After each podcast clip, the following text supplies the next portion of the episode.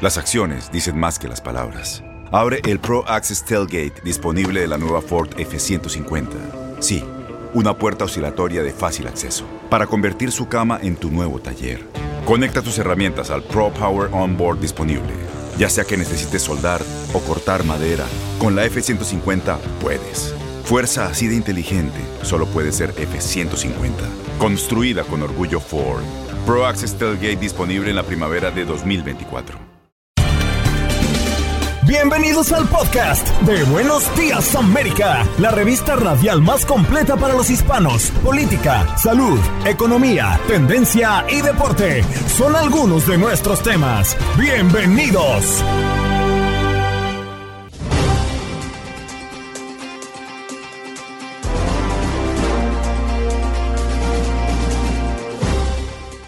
Hola, soy Andreina Gandica y este es el podcast de Buenos Días América. Conversamos con Francisco Acosta Fragachán, economista y analista de entorno. Y es que el grupo de países de exportadores de petróleo conocido como la OPEP hizo un sorpresivo anuncio. Varios miembros reducirán su producción a partir del mes de mayo.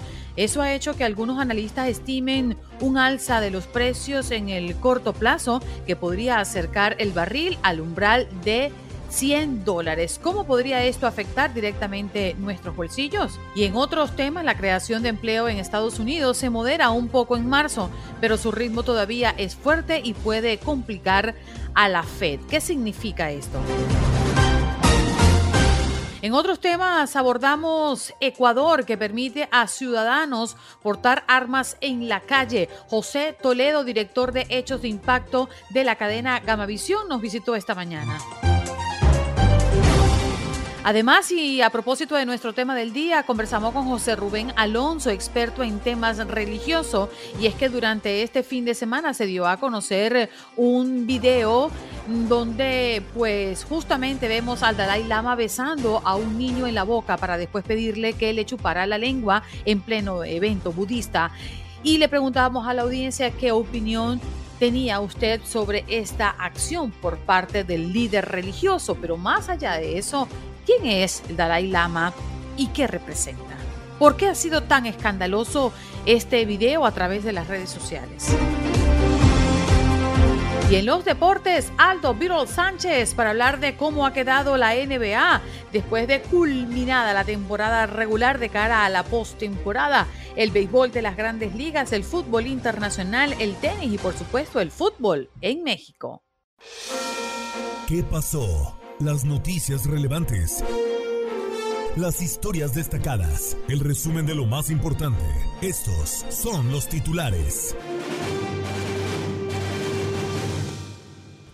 Una mujer murió y hay varios heridos. Adolescente de 13 años roba un vehículo y choca contra dos autos. La policía perseguía a este menor por el robo del auto cuando este perdió el control y se estrelló contra dos automóviles que se incendiaron casi inmediatamente.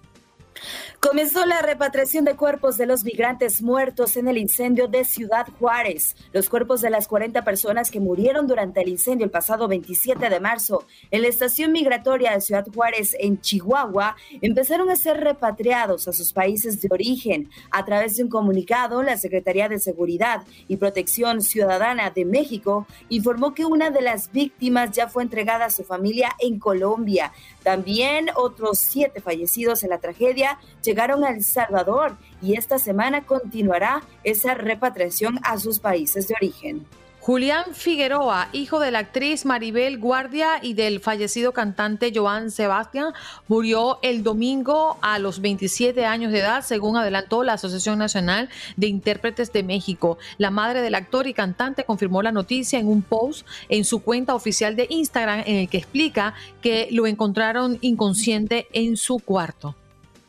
En otras noticias, vuelve a subir el precio de la gasolina en Estados Unidos. esperan más alzas. La decisión de la Organización de Países Exportadores de Petróleo de reducir la producción de este petróleo ya se está sintiendo en los bolsillos de los consumidores en Estados Unidos. En las últimas semanas, el precio del combustible ha vuelto a subir en el país y se esperan más incrementos. Es noticia, además, nuestro tema del día, el Dalai Lama que se disculpa tras hacerse viral el video en que besa a un niño en los labios y le pide que le chupe la lengua. El video muestra al Dalai Lama besando al joven en los labios durante un acto y en presencia de otros adultos, pero acto seguido preguntó al niño si le chupaba su lengua. Segundo después, el líder espiritual tibetano señala su boca y saca la lengua. De esto se disculpó.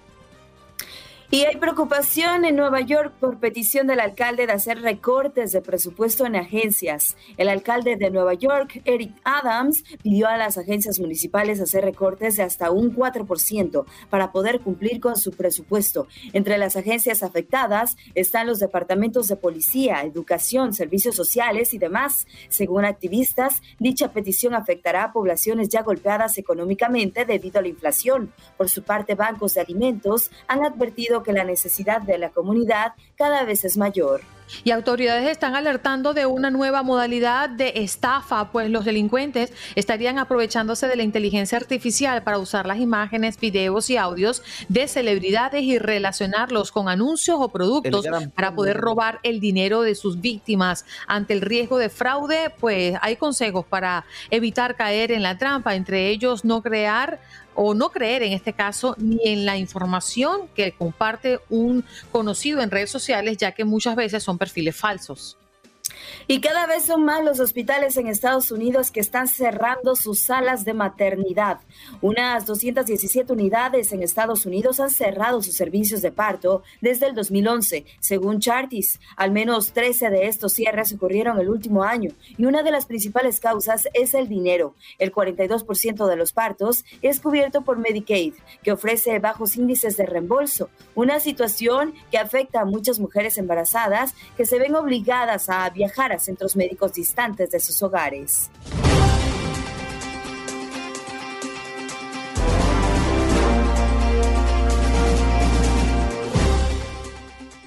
Nos vamos de inmediato con nuestro próximo invitado. Él es Francisco Acosta Fragachán, economista y analista de entorno. ¿Cómo estás, Francisco? Gracias por estar con nosotros esta mañana.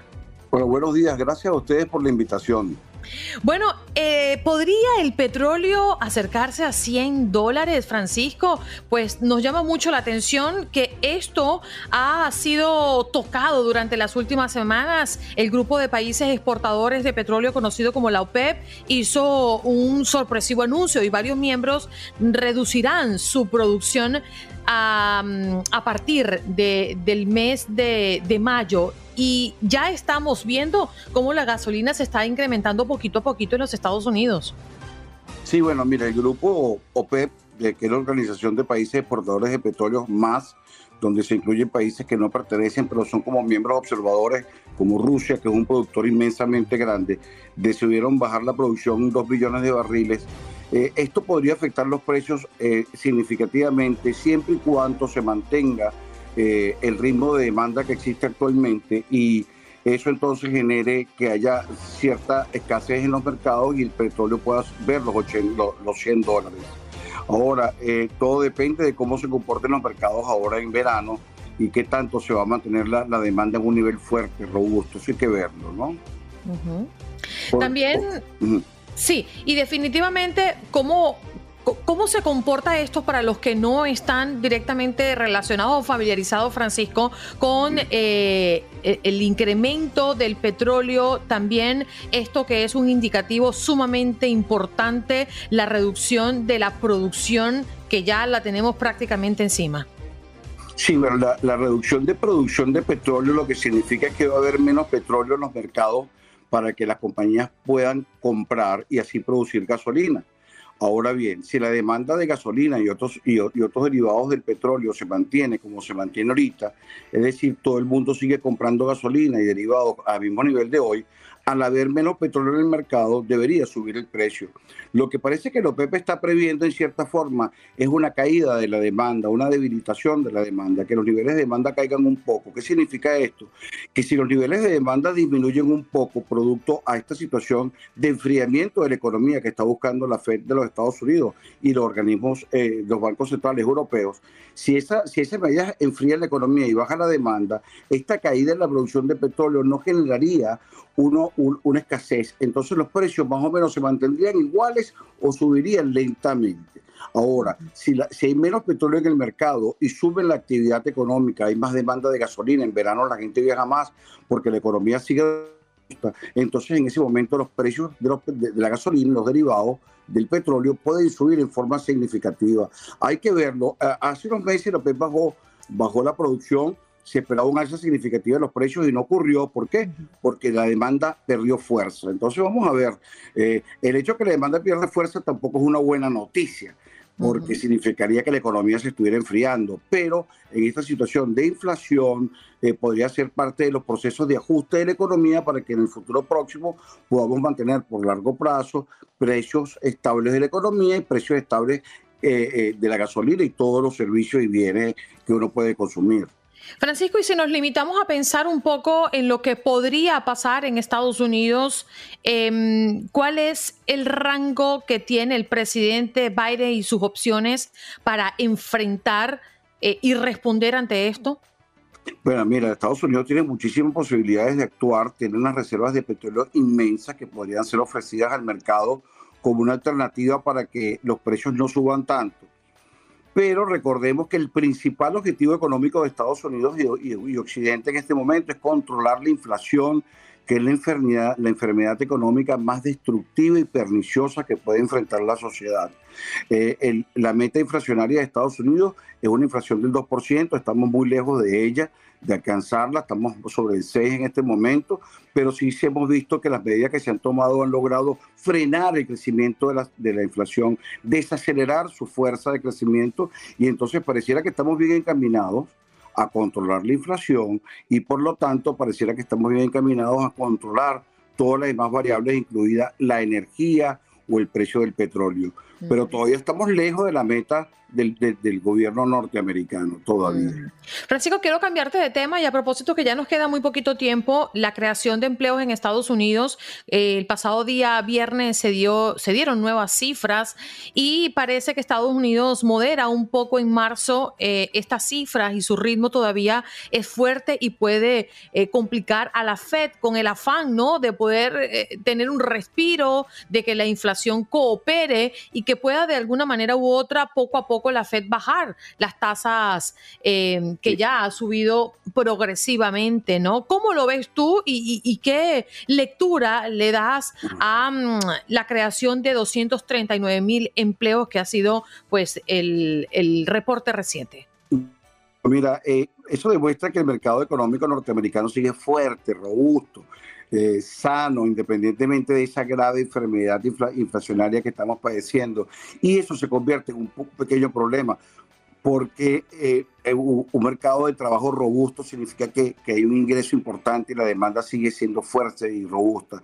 Los, los, indicadores, como tú muy bien señalas, fueron mejores de los esperados por los analistas. Nosotros esperábamos un, un crecimiento de, de, puestos de trabajo de 230 mil o 300 20 mil fue más que eso, fue más que eso.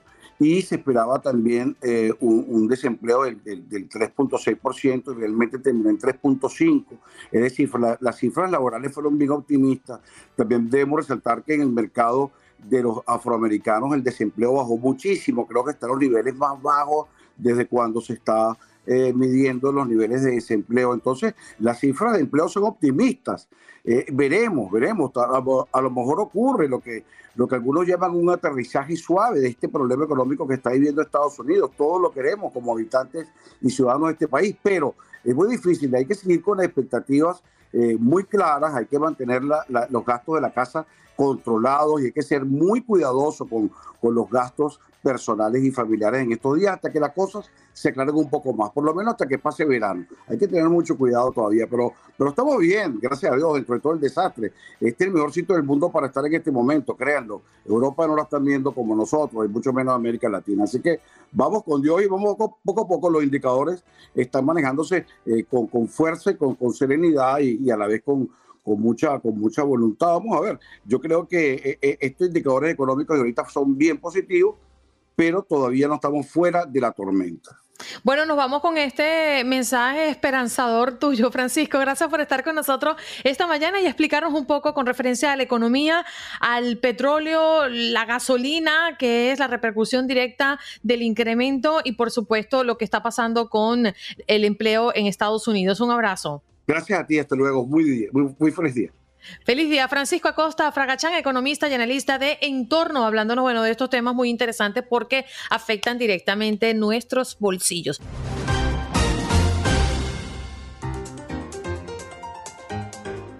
que mm, definitivamente ha causado mucha reacción a través de las redes sociales y tiene que ver, por supuesto, con ese video que le dio la vuelta al mundo, aunque fue un video tomado el pasado mes de febrero que involucra al Dalai Lama, pues se dio eh, a conocer el día de ayer, Janet, a través de las redes sociales. Sí, Andreina, un video que, bueno, pues se da a conocer a través de las redes sociales, que ya sabemos un poquito más de contexto. Eh, ocurrió en el mes de febrero, ya hace poco más de un mes, se da a conocer este fin de semana y causa revuelo, ¿no? Se hace viral, genera polémica, genera mucha controversia, por supuesto, de lo que vemos, alcanzamos a percibir, el niño también que se hace como que para atrás, como que se siente un poco incómodo y el Dalai Lama que bueno, le pide ese beso y luego todavía le dice que le bese la lengua. Una situación bastante compleja, muy complicada y que se tiene que analizar, por supuesto, ¿no? Lo que está pasando, a pesar de que, bueno, pues ya hay respuesta ahí del Dalai Lama, pues creo que no fue lo correcto, fue una actuación mm, lamentable, incómoda, por supuesto, y que, bueno, pues digna, digna de analizarse y de reflexionarse. Sí, señor. Y uno se pregunta si eso es en público, ¿qué pasará en privado? Este video circula en las redes sociales y ha despertado pues una serie de comentarios negativos para el Dalai Lama, eh, Tensi Yatso, así se llama, pues él se observa besando a este niño en la boca y este material ha sido eh, duramente cuestionado teniendo en cuenta que Gyatso, de 87 años de edad, es considerado el líder espiritual del Tíbet. Y ustedes lo han preguntado a lo largo de todo el programa en la mañana del día de hoy. ¿Quién es Dalai Lama? ¿Qué representa Dalai Lama? Y para eso vamos a traer nuestro próximo invitado, ya está listo y conectado para todos nosotros, José Toledo, director de Hechos de Impacto de, em, en este caso, pues para nosotros es un placer tenerlo, Gama Visión. Eh, ¿Cómo estás, José? Gracias por estar con nosotros esta mañana. Un placer enorme, como siempre, estar con ustedes. Eh, saludos y buenos días, América. Sí, efectivamente, desde Guayaquil, Ecuador. Sí. Em, a las órdenes, claro que sí. Estábamos hablando de nuestro tema del día, pero cambiamos radicalmente de tema y hablamos de Ecuador, que permite a ciudadanos portador de armas en las calles. ¿Esto qué repercusión ha tenido José y mm, qué reacción, sobre todo, han tenido de los diferentes sectores? Bueno, indudablemente la situación de inseguridad que vive nuestro país es eh, muy dolorosa, muy fuerte, eh, a niveles de los que tenía Colombia en los años finales de los 80, inicios de los 90, una situación muy complicada que no viene arrastrando los últimos dos, ni tres, ni cuatro años. Esto es una situación que ha venido desde hace muchos años porque Ecuador, con, con las fronteras que son permeables, invitan a que lamentablemente mucha gente ha venido a delinquir acá, aparte que con respecto a Perú, a Colombia, a Venezuela, nosotros somos muy atractivos por el dólar. Entonces, eh, de acuerdo a los estudios nacionales y también internacionales de, lo que significa la región, Ecuador ya no es solamente un centro de paso eh, con respecto al tema de droga y ha pasado a otro nivel. Entonces, la inseguridad es terrible hay muchísimas bandas delictivas y creo que la inseguridad ha superado eh, largo a la justicia y también a la policía, que está tratando de hacer esfuerzos enormes, pero sin duda se ve sobrepasado por el nivel de delincuencia. Y entonces, el 1 de abril, el eh, presidente Guillermo Lazo eh, dio a conocer justamente este decreto del porte de armas regulado, es decir, no es que todo el mundo puede, cualquier persona puede comprar un arma. No, no es lo mismo, no es la misma situación de Estados Unidos, por ejemplo, en donde una persona puede con un pasaporte, eh, inclusive turista, puede adquirir un, arma. Acá no, se regula, eh, es muy es muy dura la, la, legislación, sin embargo también hay dudas de aquello porque lamentablemente nuestros países están también con mucha corrupción y se podría suponer que en un momento dado también haya corrupción para poder sacar los permisos de armas. Ahora, estamos muy claros en que los delincuentes no necesitan nunca un permiso. Los delincuentes son los que están armados y la población no, y la población siente una indefensión por un lado y por otro lado una impotencia enorme. Entonces la situación eh, sin duda es un, gran desafío en estos momentos en Ecuador. José, muy buenos días, un gusto saludarte. Eh, a ver, esta medida llama mucho la atención porque pues, se da precisamente en medio de una ola de violencia, parece, en Ecuador, con hechos violentos, homicidios, eh, robos que se están presentando en ese país. Y llama mucho la atención esto porque entonces quiere decir que ahora el ciudadano se tiene que defender por su propia cuenta, ya al tener un civil, un ciudadano, poder portar un arma en la calle? Parecería una, una, posición o una medida casi desesperada por parte del Estado al verse eh, rebasado eh, por, por parte de la delincuencia. Indiscutiblemente, por ejemplo, en la academia hay muchos analistas que han criticado fuertemente esta medida está en análisis permanente eh, de qué es lo que puede ocurrir, pero también antes de este decreto, también había mucha gente que decía, ya estamos hartos de que no nos cuiden, de que una persona entre a nuestra casa o estamos en un restaurante o en el propio vehículo y nos asaltan sin que nosotros podamos defendernos porque los delincuentes saben precisamente que nosotros no estamos armados ya es momento de, de, hacerlo. Entonces hay una controversia enorme. Todo eso en medio de un clima político terrible. El presidente Guillermo Lazo está en estos momentos en un juicio político en donde en menos de 30 o 40 días podría inclusive eh, pedirse eh, justamente que él deje el cargo. Entonces es una situación política muy incómoda la que vive el país. Por eso es importante la prudencia de los ciudadanos por un lado y por otro lado la unión que, que al menos muchos periodistas estamos pidiendo. Ecuador necesita hace tiempo una concertación política y social para que eh, sobre temas como estos, salud pública, delincuencia, inseguridad, etcétera, hayan políticas de Estado de tal forma que no dependa de un presidente, sino que sea una política que genere seguridad y tranquilidad, que eso es lo que necesitamos, ¿no?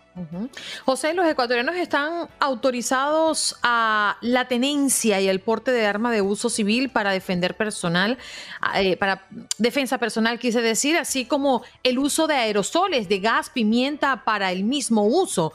Para los que nos basamos en el sentido común, José, esto es una evidencia de que le están dando Em, herramientas o, u opciones al ciudadano de a pie para defenderse. Si les están dando estas opciones es porque podríamos decir que a las autoridades se les ha escapado de las manos la seguridad. Bueno, es lo que decíamos al inicio. Efectivamente, la inseguridad ha rebasado al orden público. Y, eso se ve porque la policía, por un lado, hace sus esfuerzos. Tenemos a la UNACE, que es una de las policías más importantes de la región, eh, que se dedica justamente a, rescatar a los secuestrados, que han aumentado durante los últimos años.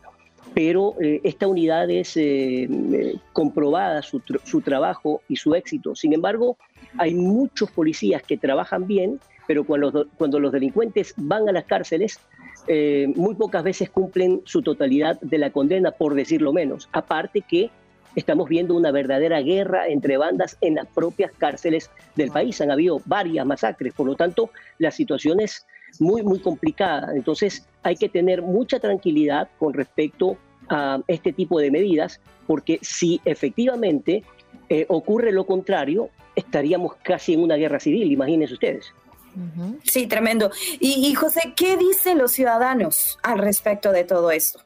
Hay una división eh, de, los, de los ciudadanos que están a favor y en contra. sin tratar de mezclar lo, político. Por eso mencionaba que la academia, es decir, eh, profesores universitarios, decanos, etcétera, están empezando a, mm, abrir su voz para eh, decir que esta es una medida no exagerada, sino que la población no está eh, preparada para esta situación. Cualquier persona en el mundo no está preparada para usar un arma. Un arma eh, definitivamente se la usa para, para matar. Por supuesto que en defensa propia uno debe usarla en su casa, etcétera, pero tiene que haber una preparación, tiene que haber un, Estado que trabaje permanentemente en políticas públicas y sociales para que no cualquier persona pueda armar, andar armado y ocurra lo que lamentablemente ha ocurrido en diferentes partes de Estados Unidos en la historia. Aquí, afortunadamente, ese tipo de cosas no han ocurrido, pero nos ponemos a pensar al tener el acceso, por más permisos que se necesiten, a que todo el mundo pueda en un momento dado o, muchas personas puedan tener un arma, que cualquier cosa se les pueda ir de las manos. Y ese es precisamente el hilo eh, conductor de eh, esta crítica que se está haciendo al decreto. José, y entendemos que también varias universidades del país em, hicieron una carta y recogieron firma en rechazo por esto, ¿no? Sí, sí, efectivamente ya hay una, una carta de las universidades. Y hay un pensamiento crítico permanente en los medios de comunicación y también en las redes sociales que invitan a la opinión pública para que la gente hable sobre, sobre este tema y lo discuta. Creo, eh, en lo personal, que se tenía que haber hecho una, una preparación, es decir, se, tenía que haber abierto el debate hace muchos meses para, inclusive hace, hace pocos, hace un mes eh, y medio, estuvimos en elecciones y también hubo una consulta. Probablemente esa hubiese sido una pregunta clave para que los ciudadanos puedan eh, definitivamente decidir si es que era lo mejor o era lo que no querían eh, y justamente eso no ha sucedido. Entonces ahí hay mucha polémica. Definitivamente estamos viviendo momentos bastante crudos en nuestro país. José, te damos las gracias por conectar con nosotros esta mañana y poner al tanto a la audiencia de lo que está pasando en tu país. Como siempre, un placer enorme y saludos a la comunidad ecuatoriana que es muy amplia allá en Florida. Sí, señor. José Toledo, director de Hechos de Impacto de la cadena Gamavisión, hablando de Ecuador, que permite a ciudadanos portar armas en la calle.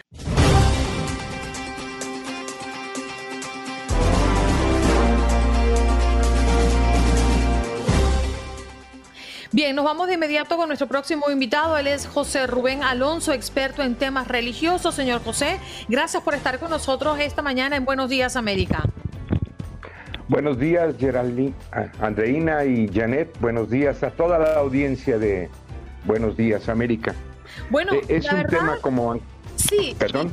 Y, le doy la introducción un poco al, tema para que las personas que se están incorporando pues entiendan un poco a qué va nuestra conversación del día de hoy. Este video que circula en las redes sociales que ha despertado una serie de comentarios negativos para el Dalai Lama, Tensi Yatso, pues en él se observa besando a un niño en la boca y luego pedirle que le chupe la lengua. Primero me gustaría, Rubén, eh, contextualizar quién es Dalai Lama y por qué es un hombre muy influyente.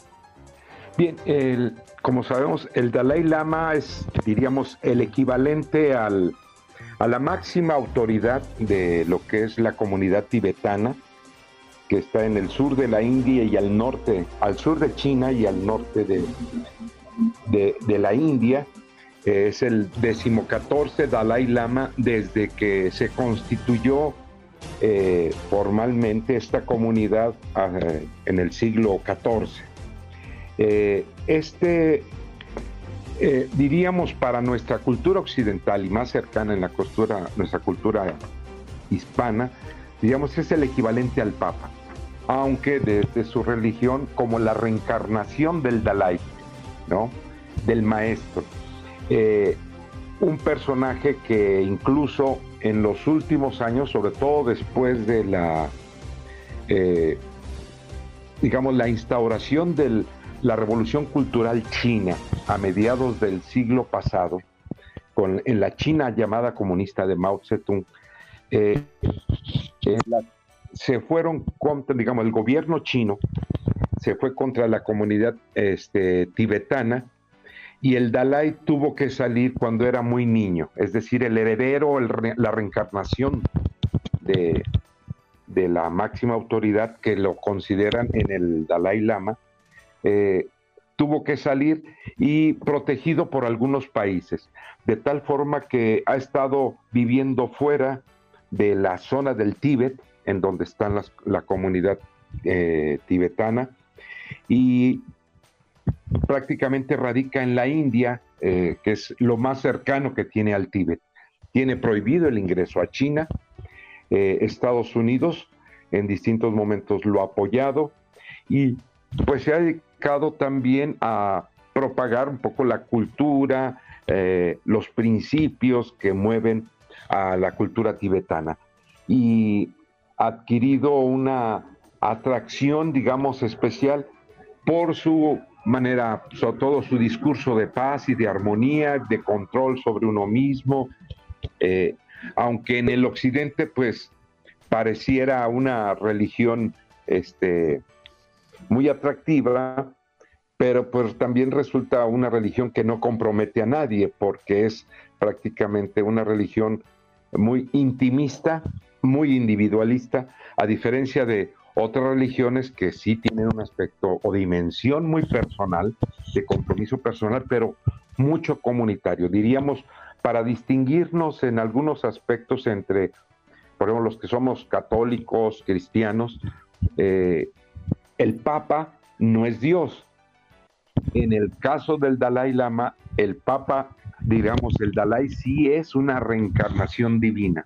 Y ahí nos marca una diferencia. Y luego después vienen las creencias, ¿no? Sí. Eh, y, ahí es donde creo que marca mucho la diferencia entre nuestra experiencia religiosa frente a una cultura como es la tibetana. Rubén, pero en ese sentido, eh, en esta cultura o en esta religión está permitido tener ese tipo de, hechos porque vemos en el video que la gente aplaude y es como alabar o reconocer ahí a este personaje lo que está haciendo, ¿no? Sí, eh, bueno, este evento que se da curiosamente, eh, cuando uno ve el video, las primeras reacciones que generaron una especie de shock porque se trata de un líder religioso con mucha aceptación en sectores de todo tipo. Eh, generó una especie de shock y algunos trataron de explicar que era parte de un ritual de la religión tibetana.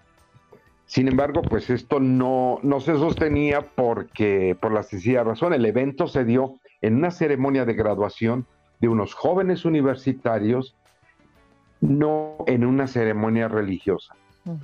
Y luego un silencio que duró 24 horas desde que circuló el, clip, el día 9, ¿verdad? Hasta hoy, hace seis horas y media, viene una explicación de, por parte de, desde el sitio oficial del Dalai Lama en, la, en sus redes sociales. Eh, y uno trataba de entender, bueno, qué pasó, estaría jugando o no. Eh, y la explicación que al menos él plantea es que eh, fue una especie de juego con el niño, ¿no? Como si fueran niños, pero uno se plantea, se trata de un líder religioso, ¿sí? Y como más allá de, todos decimos incluso acá en el occidente, no hagas cosas buenas que parezcan malas. El Dalai Lama no es un niño, es un líder religioso. Lo que haga y lo que no haga lo que diga y lo que no diga, como sucedería con cualquier líder, incluso con figuras públicas, sean deportistas, sean artistas, no digamos un líder religioso, terminan provocando un impacto, sobre todo en la generalidad.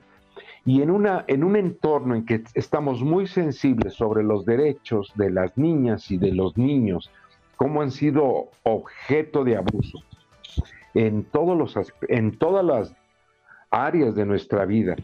Las que más han llamado la atención y bueno, en Estados Unidos fue muy impactante, por ejemplo, el abuso de algunos ministros de culto católico, sobre todo en el norte de Estados Unidos, eh, pues terminó generando una reacción muy adversa contra la Iglesia Católica. la cual reaccionó y ha reaccionado de una manera que uno se sorprende porque reconoce los hechos y va contra los hechos. Pero eh, eh, cuando uno lo dimensiona en la iglesia, digo, el abuso de algunos ministros de la iglesia católica son muy impactantes y causan mucho daño porque son ministros, están para cuidar a la comunidad, aunque sean muy pocos, aunque sea uno. Ciertamente el abuso de menores se da más en otros entornos, por ejemplo, en la familia, se da mucho en la escuela, ¿sí?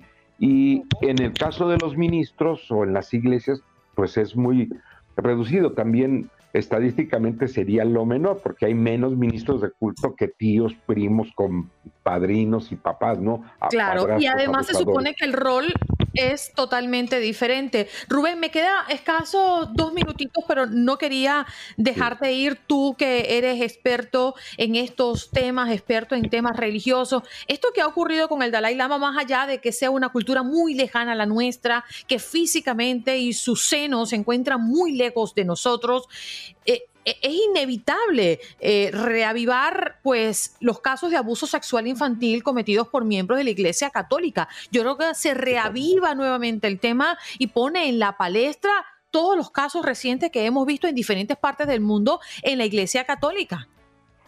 Así es, y, más porque es, es el, uno de los grupos más vulnerables. Mm. Y la, el ataque, el abuso, se da de quienes uno menos esperaría o más confiaría. ¿Por qué? Por la función que tienen. Y en los líderes religiosos es todavía mucho más grave. Por eso en el caso del Dalai Lama lo pone todavía mucho más grave que un simple ministro, ¿no? De culto, ¿no? Imaginémonos una escena así con el Papa eh, de la Iglesia Católica. No, sería el acabos, ¿no?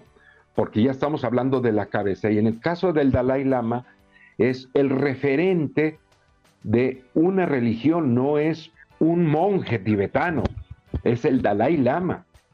Quien lo haya hecho jugando o no, ¿para qué hace cosas buenas si es que estaba jugando que parecen malas? El daño es mucho mayor de lo que él creo que busca minimizar al decir que fue un juego.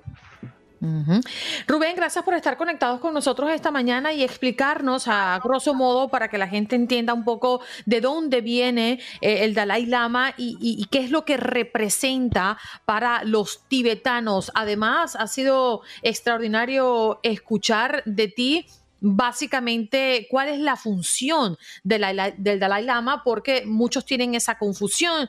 Luego de su exilio y, renuncia a cargos políticos, el Dalai Lama está enfocado a tres tareas principales. Preservar y difundir la cultura y las tradiciones tibetanas, buscar la independencia política del Tíbet y el establecimiento de una democracia, así como también la transmisión de la humanidad, de los valores y tradiciones filosóficos del budismo. Y hoy lo estamos viendo expuesto en este video que ha dado mucho que pensar con referencia a esta última misión o tarea que debe tener el Dalai Lama. Gracias Rubén por estar con nosotros esta mañana. Gracias a ustedes y que tengan un excelente día. Estás escuchando el podcast de Buenos Días América, la revista radial más completa para los hispanos. Escúchanos en las diferentes plataformas: Euforia, Spotify, TuneIn y iHeartRadio. Tu Radio. Vivimos tu pasión.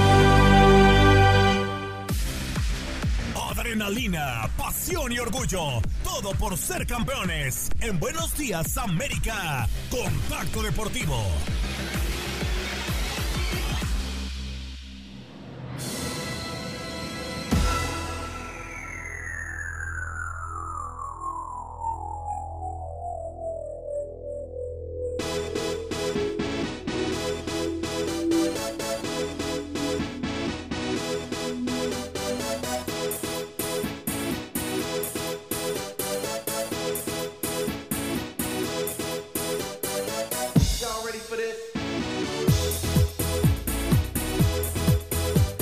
Así es, así es. Arrancamos nuestro primer contacto deportivo para hablar de lo que serán los playoffs de la NBA, las eliminatorias, el repechaje, como tú le quieras nombrar, pero es una etapa en donde ya tenemos a los primeros eliminados y por supuesto ya empezamos a hablar de quiénes, pues por ahí se podrían colar de manera directa o indirecta a la siguiente fase. Primero, yo te voy a explicar, no te preocupes, paso a paso, cómo funciona el sistema, perdón, de competencia de la NBA.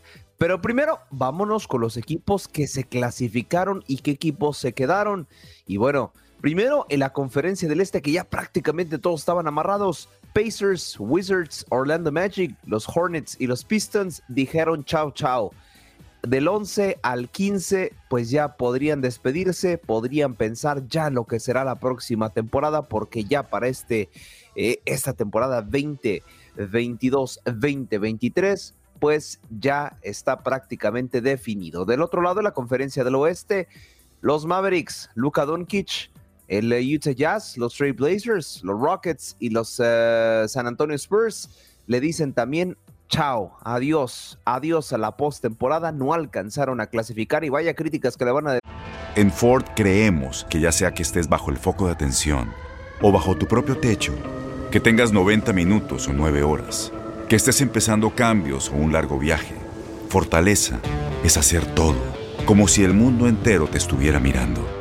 Presentamos la nueva Ford F150 2024. Fuerza así de inteligente solo puede ser F150.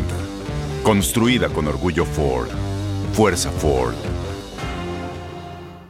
Yo ver a Luca Quiche, pero bueno, así las cosas del 11 al 15 en, la, en el este y del 11 al 15 al igual en el oeste, dijeron adiós. Ahora, ¿qué equipos están pensando por lo menos en un partido más? Y ahí les va. Los Milwaukee Bucks tienen eh, un pie asegurado en la liga. Los Celtics también tendrán un pie puesto en la ronda divisional, algo muy similar a la NFL. Primero se juega un repechaje, después se juegan eliminatorias, después se juega la ronda divisional y hasta final la ronda de la liga. Después, en este caso, los Nuggets por parte del oeste eh, tienen el mismo caso que los Milwaukee Bucks, aseguraron un pase en la división de la liga, perdón, aseguraron una posición en la liga, mientras que los Grizzlies y los Kings ya aseguraron también una posición en la división, mientras que demás equipos estarán jugando una ronda eliminatoria. Los juegos, los, eh, perdón, los equipos que estarán jugando play-in, el Miami Heat los Hawks de Atlanta, los Raptors de Toronto y los Chicago Bulls por parte del este y del oeste los Lakers, los Timberwolves, los Pelicans y el Oklahoma Thunder. Los equipos que terminan por clasificarse a una ronda posterior son los 76ers, los Cavaliers, los Knicks y los Nets. Los del otro lado, los eh, Phoenix Suns, los Clippers, los Warriors y los Sacramento Kings también estarán jugando una ronda de eliminatoria. Y es que lo voy a explicar paso a paso porque cada club y cada franquicia tiene algo que ver. Primero vámonos con el play-in, que eso se juega el 7, el 8, el 9 y el 10, que solamente de aquí saldrán dos clubes vivos para seguir en la competencia. Ahora sí, te voy a explicar más o menos cómo se juega el play-in de la NBA, que es la primera ronda de eliminatoria. Eh, aquí eh, prácticamente se enfrentan 7 contra 10 y 8 contra 9 en un solo duelo directo. ¿eh? Obviamente quien esté mejor posicionado dentro de la clasificación recibe el partido. En este caso, Lakers estará midiendo al Thunder y los Timberwolves a los Pelicans en el oeste. Y del otro lado, el Heat se estará enfrentando a los Bulls, mientras que los Hawks harán lo propio frente a los Raptors. Ahora, supongamos, el Miami Heat eh, se impone a los Bulls y después los Hawks se imponen a los Raptors, pues bueno, de entre estos dos ganadores saldrá los dos clasificados restantes porque solamente ocho clubes pueden ser invitados a lo que viene siendo la ronda divisional. En el oeste, al igual, el ganador entre los Lakers y los Thunders y los Timberwolves y los Pelicans avanzan a la siguiente ronda para ser ahora sí ocho clubes, los últimos 16 en clasificarse. Ahora también te voy a explicar paso a paso cómo funciona el sistema de playoffs en la NBA, ¿ok? Primero, ya te supongamos que ya pasó el play-in, ya tenemos a los ocho clubes clasificados. Ahora sí, en cada eliminatoria el mejor de siete partidos es el que avanza, o sea, quien gane cuatro de siete es quien termina por pasar a la siguiente ronda. El equipo con mejor posición en la tabla prácticamente juega el número uno, dos, cinco y siete en casa, mientras que el otro juega tres, cuatro y seis, si es necesario, en casa prácticamente. ¿Qué quiere decir esto? Vamos a explicarlo de nueva cuenta. Los partidos, porque ya se van a llevar a cabo, ¿eh? la NBA dice, sabes que yo no voy a perder tiempo. Eh, se van a llevar a cabo los siguientes compromisos de ya la ronda eliminatoria. Esto no es play-in, ronda eliminatoria. Los 76ers estarán enfrentando a los Brooklyn Nets y del otro lado los Cavaliers harán lo propio frente a los Knicks para seguir definiendo a quienes avanzan. Del otro lado, en la conferencia del oeste, los eh, Phoenix Suns estarán enfrentando a los LA Clippers y los Sacramento Kings harán lo propio frente a los Warriors. ¿Qué quiere decir esto? Que tanto Celtics como Bucks están en la siguiente ronda y los Grizzlies y los Nuggets también estarán en la siguiente ronda. Es un poco complicado, yo lo sé, pero bueno, traté de explicártelo paso a paso de cómo se juega las finales de la NBA, que de hecho mañana ya arranca la emoción de las eliminatorias de la NBA. Si tu equipo está vivo, pues ya esperemos que tenga buen desempeño en esta postemporada. Espero no haberte confundido, traté de explicártelo con peras y manzanas cómo es que se juegan los playoffs de la NBA.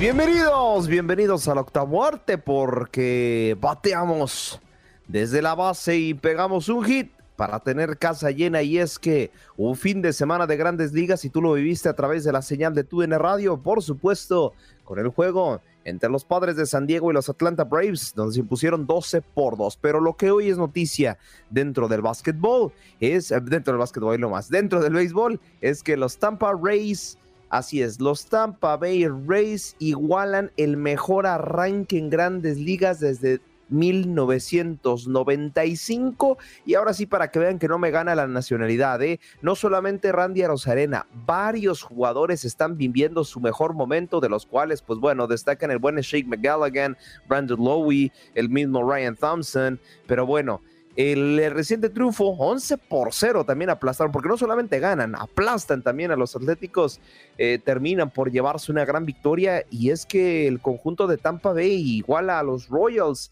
del 2003 con la racha ganadora más larga en comenzar una temporada desde la era comodín, desde 1995 de la Major League Baseball. De hecho, el mismo colombiano Harold Ramírez eh, disfruta este buen momento y comenta, cuando ganas vas a disfrutar y no solo disfrutar, vas a disfrutar mucho, comenta el sudamericano. Y es que también eh, la última racha ganadora eh, más extensa de los Rays fue de 13 juegos consecutivos, ¿no? Precisamente, y también empatada por los cerveceros en 1987. Además, también que solamente seis equipos de la historia, tanto de la Liga Americana como Liga Nacional, han ganado 10 duelos consecutivos en un inicio de campaña.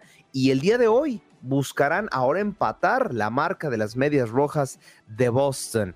Y no, miren, para que vean, no solamente los Tampa Rays dicen vamos solamente a ganar, no, sino que son el primer equipo desde 1884 con una diferencia de carrera superior a 50, ¿eh? Impresionante de verdad la marca del equipo de la Florida. Así que con el momento marcha en tercer lugar como uno de los mejores arranques en la historia de la liga ahora sí contando desde el área de comodines la era normal, eh, ahora sí que solamente lo supera eh, el equipo de San Luis en, en 1884, perdón, con 78 eh, puntos anotados y los góticos de Nueva York con más de 63 puntos de diferencia. Al momento marcan con 75 carreras anotadas y 18 concedidas. Historia de verdad pura, lo del Tampa Bay Race Así que bueno, eso es la actividad por el momento y también vámonos rapidísimo, con, rapidísimo perdón, con más información de la MLB porque ahora sí que una aparatosa fractura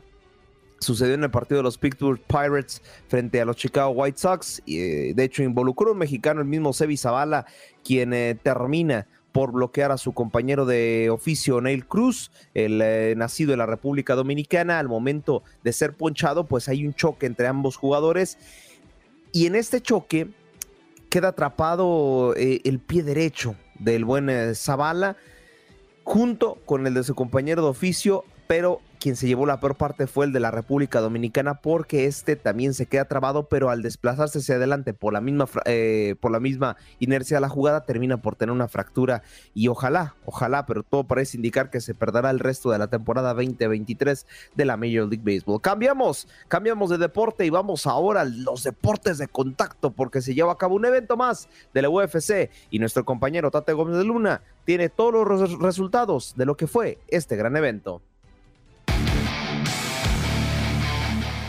Miami, Florida se convirtió este fin de semana en la sede de UFC 287. Con una cartelera preliminar y principal atractiva, la marca de artes marciales mixtas deleitó a sus asistentes con la reconquista del título peso mediano de Israel Adesanya y el retiro de Jorge Masvidal. Adesanya tuvo la tan ansiada revancha de UFC 281 cuando en noviembre pasado Pereira lo noqueó en el quinto asalto demostrando el dominio en el octágono y en el kickboxing, en donde Pereira se consagró en dos combates. Ahora fue turno del nigeriano que dejó en la lona al brasileño en el segundo round y festejó simulando lanzar tres flechas al cuerpo tendido de Pereira para obtener venganza y de paso recuperar el campeonato peso medio de la compañía. Jorge Más Vidal hizo retumbar el estadio de Miami, sin embargo el sabor fue agrio al confirmarse el gran nivel y la clase de pelea que demostró Gilbert Burns, que le bastó el primer round para demostrar superioridad, el segundo para dominarlo y el tercero para casi noquear. No obstante, la decisión unánime fue la que le dio la victoria al brasileño. Al final del combate, Jorge Más Vidal anunció su retiro del octágono. I love all of you. UFC came here 20 years ago and it inspired me to chase this dream for 20 years, 50 some fights later. En más resultados, Rob Font derrotó por nocaut técnico a Adrián Llanes en el peso gallo, mientras que Kevin Holland en peso welter superó por la vía del cloroformo en el tercer round a Santiago Poncinibio. El evento no quedó exento de sangre mexicana, pues en la cartelera preliminar, Lupita Godínez venció por decisión dividida a Cintia Calvillo para dejar su récord de 8 victorias y 3 derrotas. Quien no pudo ganar su pelea fue Raúl Rosas Jr. En peso pactado de 137 libras el mexicano dejó su invicto de 7 peleas al caer con Cristian Rodríguez por decisión unánime gracias a los dos últimos rounds en donde mostró más estrategia que su rival. Para tu DN Radio, soy Tate Gómez Luna.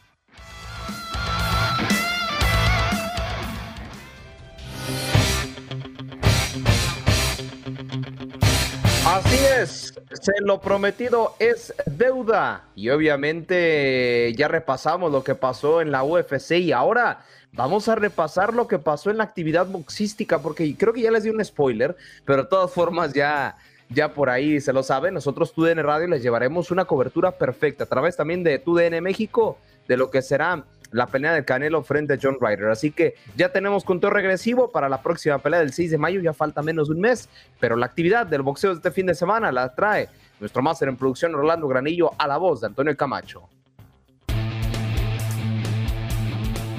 Intensa actividad de boxeo se vivió durante el fin de semana. El sábado, el estadounidense Brian Mendoza se proclamó nuevo campeón super welter del Consejo Mundial de Boxeo de la CMB tras noquear en el séptimo asalto a Sebastián La Torre Infernal Fundora en el Dignity Health Sports Park de Carson, California.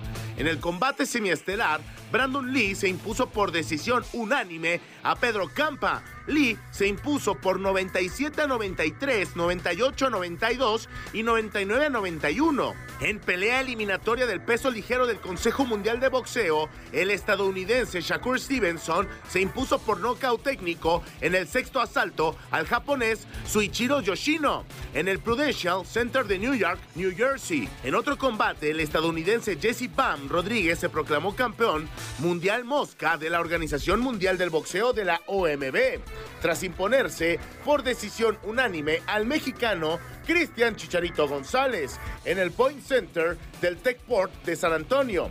Más temprano, el japonés Kenshiro Tejari retuvo sus títulos mundiales mini mosca del Consejo Mundial de Boxeo y de la Asociación Mundial de Boxeo tras imponerse por nocaut en el noveno asalto al estadounidense Anthony Olascuaga en el combate estelar en el Ariake Arena de Tokio, Japón. Estos son algunos de los resultados más importantes del boxeo durante este fin de semana. Para tu DN, con información de Orlando Granillo, Antonio Camacho.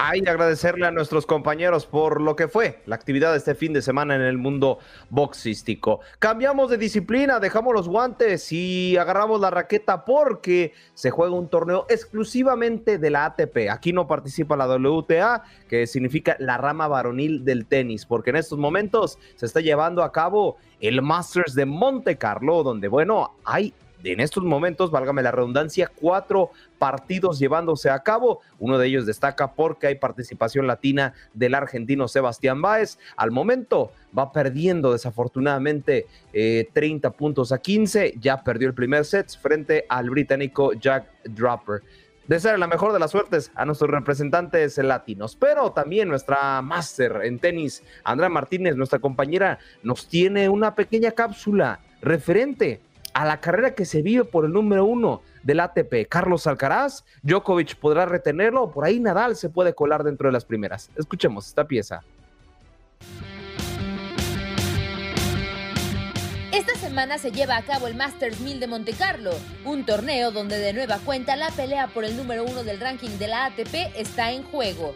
Novak Djokovic, que estará participando en el torneo monegasco, regresó a la cima pese a no jugar la gira estadounidense y es que Carlos Alcaraz no pudo refrendar su título en Miami. Para Monte Carlo, Alcaraz no estará presente debido a lesiones, algo que le facilita el camino a Noel, pues el serbio solo defiende 10 puntos de la edición del año pasado cuando fue eliminado en primera ronda. Para este 2023, las expectativas de que Djokovic supere la primera fase son altas, por lo que en cuanto a puntaje se alejaría de Alcaraz, que al momento tiene 6.787 puntos por 7.160 de Novak. Por otra parte, en caso de que se recupere, Carlitos jugaría hasta Barcelona, donde defiende 500 puntos del campeonato obtenido en 2022. En caso de que el murciano no se recupere, también perdería dichas unidades, algo que no le permitiría acercarse al serbio. De igual forma, Alcaraz defiende mil puntos de su título en Madrid, que también estarían en la cuerda floja si no logra recuperarse. En ambos torneos antes mencionados, Novak Djokovic solo defiende 360 unidades de Madrid y 1000 del campeonato en Roma, las cuales podría repetir e incluso aumentar, asegurando con más diferencia el número uno del mundo de cara al inicio de Roland Garros. Sin embargo, hay dos tenistas al acecho de cualquier error de Djokovic y Alcaraz, se tratan de Stefano Tsitsipas y Daniil Medvedev, tercer y cuarto lugar del ranking, que incluso podrían llegar a la cima. El griego tendría que hacer prácticamente una gira previa a Roland Garros perfecta, es decir, repetir el título en Monte Carlo y alcanzar al menos las finales en Roma, Madrid y Barcelona. Por su parte, el ruso se saltó prácticamente toda la gira de arcilla previa a Roland Garros el año pasado, por lo que cualquier unidad que sume en estos torneos será importante en su objetivo de ser el mejor del mundo. Para tu DN Radio, Andrea Martínez.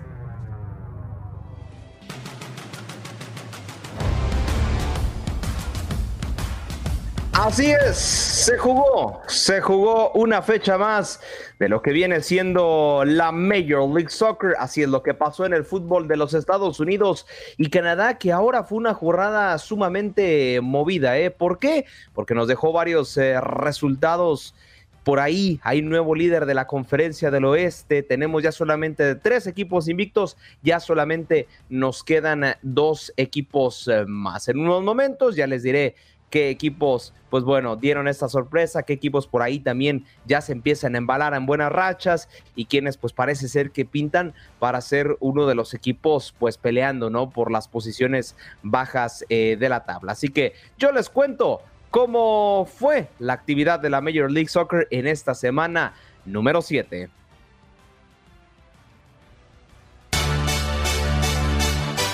Finalizó la fecha número 7 de la Major League Soccer dejando únicamente dos equipos invictos al momento, además de contar con un nuevo líder en la conferencia del oeste. La actividad comenzó con la victoria del Columbus Crew a domicilio a la capital del país frente al DC United. El FC Dallas sigue invicto frente al Inter de Miami, ganando de visita por la mínima. El New York City Football Club reparte unidades desde la Gran Manzana con el Atlanta United de Gonzalo Pineda. El Cincinnati FC suma una victoria importante de 1 por 0 frente al Philadelphia Union.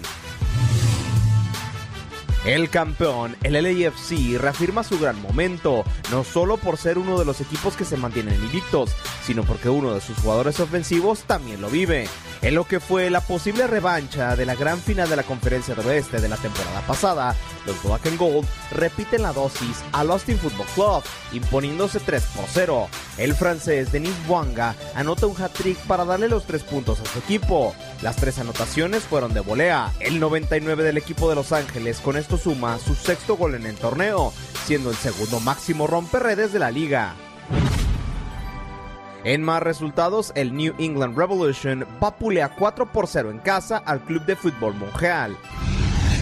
El New York Red Bulls sigue sin perder en casa frente al San Jose Earthquakes, dividiendo unidades uno por uno. En el regreso de Alan Pulido al once titular de Sporting Kansas City, el demonio azul perdió en casa por la mínima frente al Colorado Rapids. El Houston Dynamo le tocaba recibir la visita del LA Galaxy con un Chicharito Hernández de regreso. Héctor Herrera pudo cobrarse las bromas de Javier Hernández.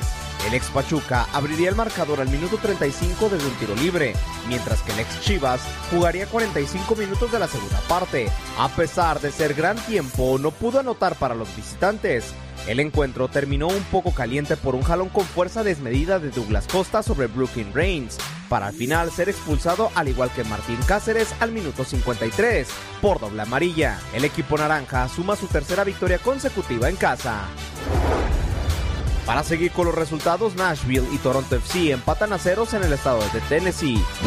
El Chicago Fire rompe el invicto del Minnesota United con un doblete de Kei Kamara para imponerse 2 por 1 de local. El Real Salt Lake gana su primer duelo directo frente a Charlotte FC 3 por 1. En un derby del norte, los Vancouver Whitecaps ganan su segundo partido consecutivo en casa, imponiéndose por la mínima al Portland Timbers. En el último duelo y por el liderato de la Conferencia del Oeste, el Seattle Saunders se estaría enfrentando al sorpresivo San Louis City en el estado de Washington. Los Santos venían de ganar 5 de sus últimos 6 duelos. Este fue un partido donde los Sónicos tendrían mayor posesión de pelota, intentando abrir el marcador desde el minuto 2, pero no sería hasta el minuto 64 en donde Nicolás Lodeiro mandaría la pelota a guardar al ángulo superior izquierdo del arquero Roman Burki. Las demás anotaciones serían de Raúl Ruidíaz al 71 y un autogol de Jake Nerwinski al 89, dejando el marcador 3 por 0 y siendo el equipo Esmeralda el nuevo manda más en la Conferencia del Oeste. Para tu DN Radio, Aldo Sánchez.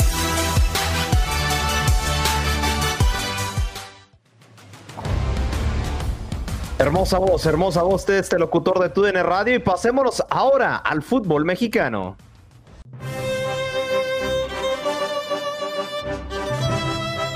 ¿Y qué pasó en el fútbol mexicano? Pues dieron también resultados ligeramente sorpresivos porque para empezar le cortan la racha de 12 partidos consecutivos sin perder a los Rayados del Monterrey. Las Águilas del América lo vivieron a través de TUDN Radio, se impusieron 2 por 1 frente a los Rayados del Monterrey. Con esto, pues eh, son el único equipo que solamente ha perdido un, un, perdón, un partido en este torneo. Del otro lado, otro de los equipos más grandes del fútbol mexicano, las Chivas Rayadas del Guadalajara, se impusieron por la mínima al Club Necaxa y con esto, bueno, se embalan por lo menos a clasificarse dentro de los primeros ocho, con posibilidades también de meterse dentro de los primeros cuatro. Finalmente, Tigres Tigres destituye al Marco Antonio Chima Ruiz de la dirección técnica y parece ser que Robert Dante Siboldi ocupará la dirección técnica tras haber perdido frente al último de la general y en casa, peor tantito, dos por uno, Mazatlán le gana a los Tigres. Con esta información cerramos nuestro cuarto y último contacto deportivo. Gracias por acompañarnos en nuestro podcast. Buenos días América. Y recuerda que también puedes seguirnos en nuestras redes sociales. Buenos días AM en Facebook y en Instagram. Arroba Buenos días América. AM. Nos escuchamos en la próxima. Boost Mobile tiene una gran oferta para que aproveches tu reembolso de impuestos al máximo y te mantengas conectado. Al cambiarte a Boost, recibe un 50% de descuento en tu primer mes de datos ilimitados. O, con un plan ilimitado de 40 dólares, llévate un Samsung Galaxy A15 5G por $39.99. Obtén los mejores teléfonos en las redes 5G más grandes del país. Con Boost Mobile, cambiarse es fácil. Solo visita boostmobile.com. Boost Mobile, sin miedo al éxito. Para clientes nuevos y solamente en línea, requiere AroPay. 50% de descuento en el primer mes requiere un plan de 25 dólares al mes. Aplican otras restricciones. Visita Boost Mobile para detalles.